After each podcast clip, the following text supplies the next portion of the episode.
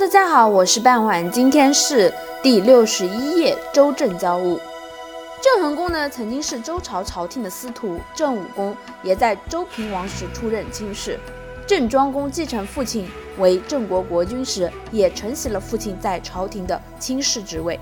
后来周平王宠幸国公继父，有意擢升国公，分享郑庄公的权利。郑庄公怨恨周王，周王随即成亲，并以王子胡入郑为人质，郑国遂派遣世子胡入周为人质，史称周郑交质。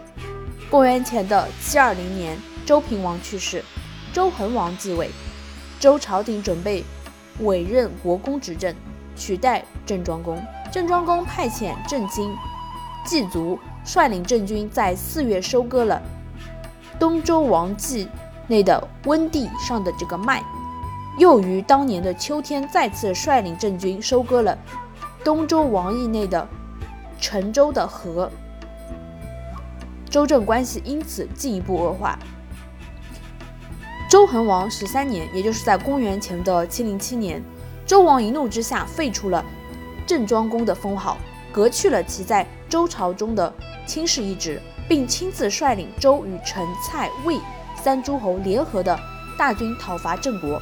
结果王师惨败，连恒王也被乱箭射中了肩膀，王子的威严扫地，从此一蹶不振。郑国的地位却比以前更加显赫，俨然成为了春秋初期的一个霸主。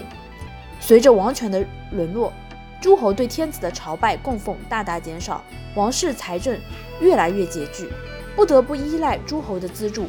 周恒王、周亲王曾先后派人向鲁国。求帛、告饥、求车、求金，天子不仅经济上有求于诸侯，政治上也往往受诸侯国的摆布。周襄王曾低声下气地向郑国请盟，后来又接受了晋侯的召唤，参加了诸侯召开的会议。天子共主的地位此时已经名存实亡。礼乐征伐自天子出的时代已经完全过去，社会进入了一个动乱的时代。各种矛盾都在急剧发展，而且错综复杂的交织在一起。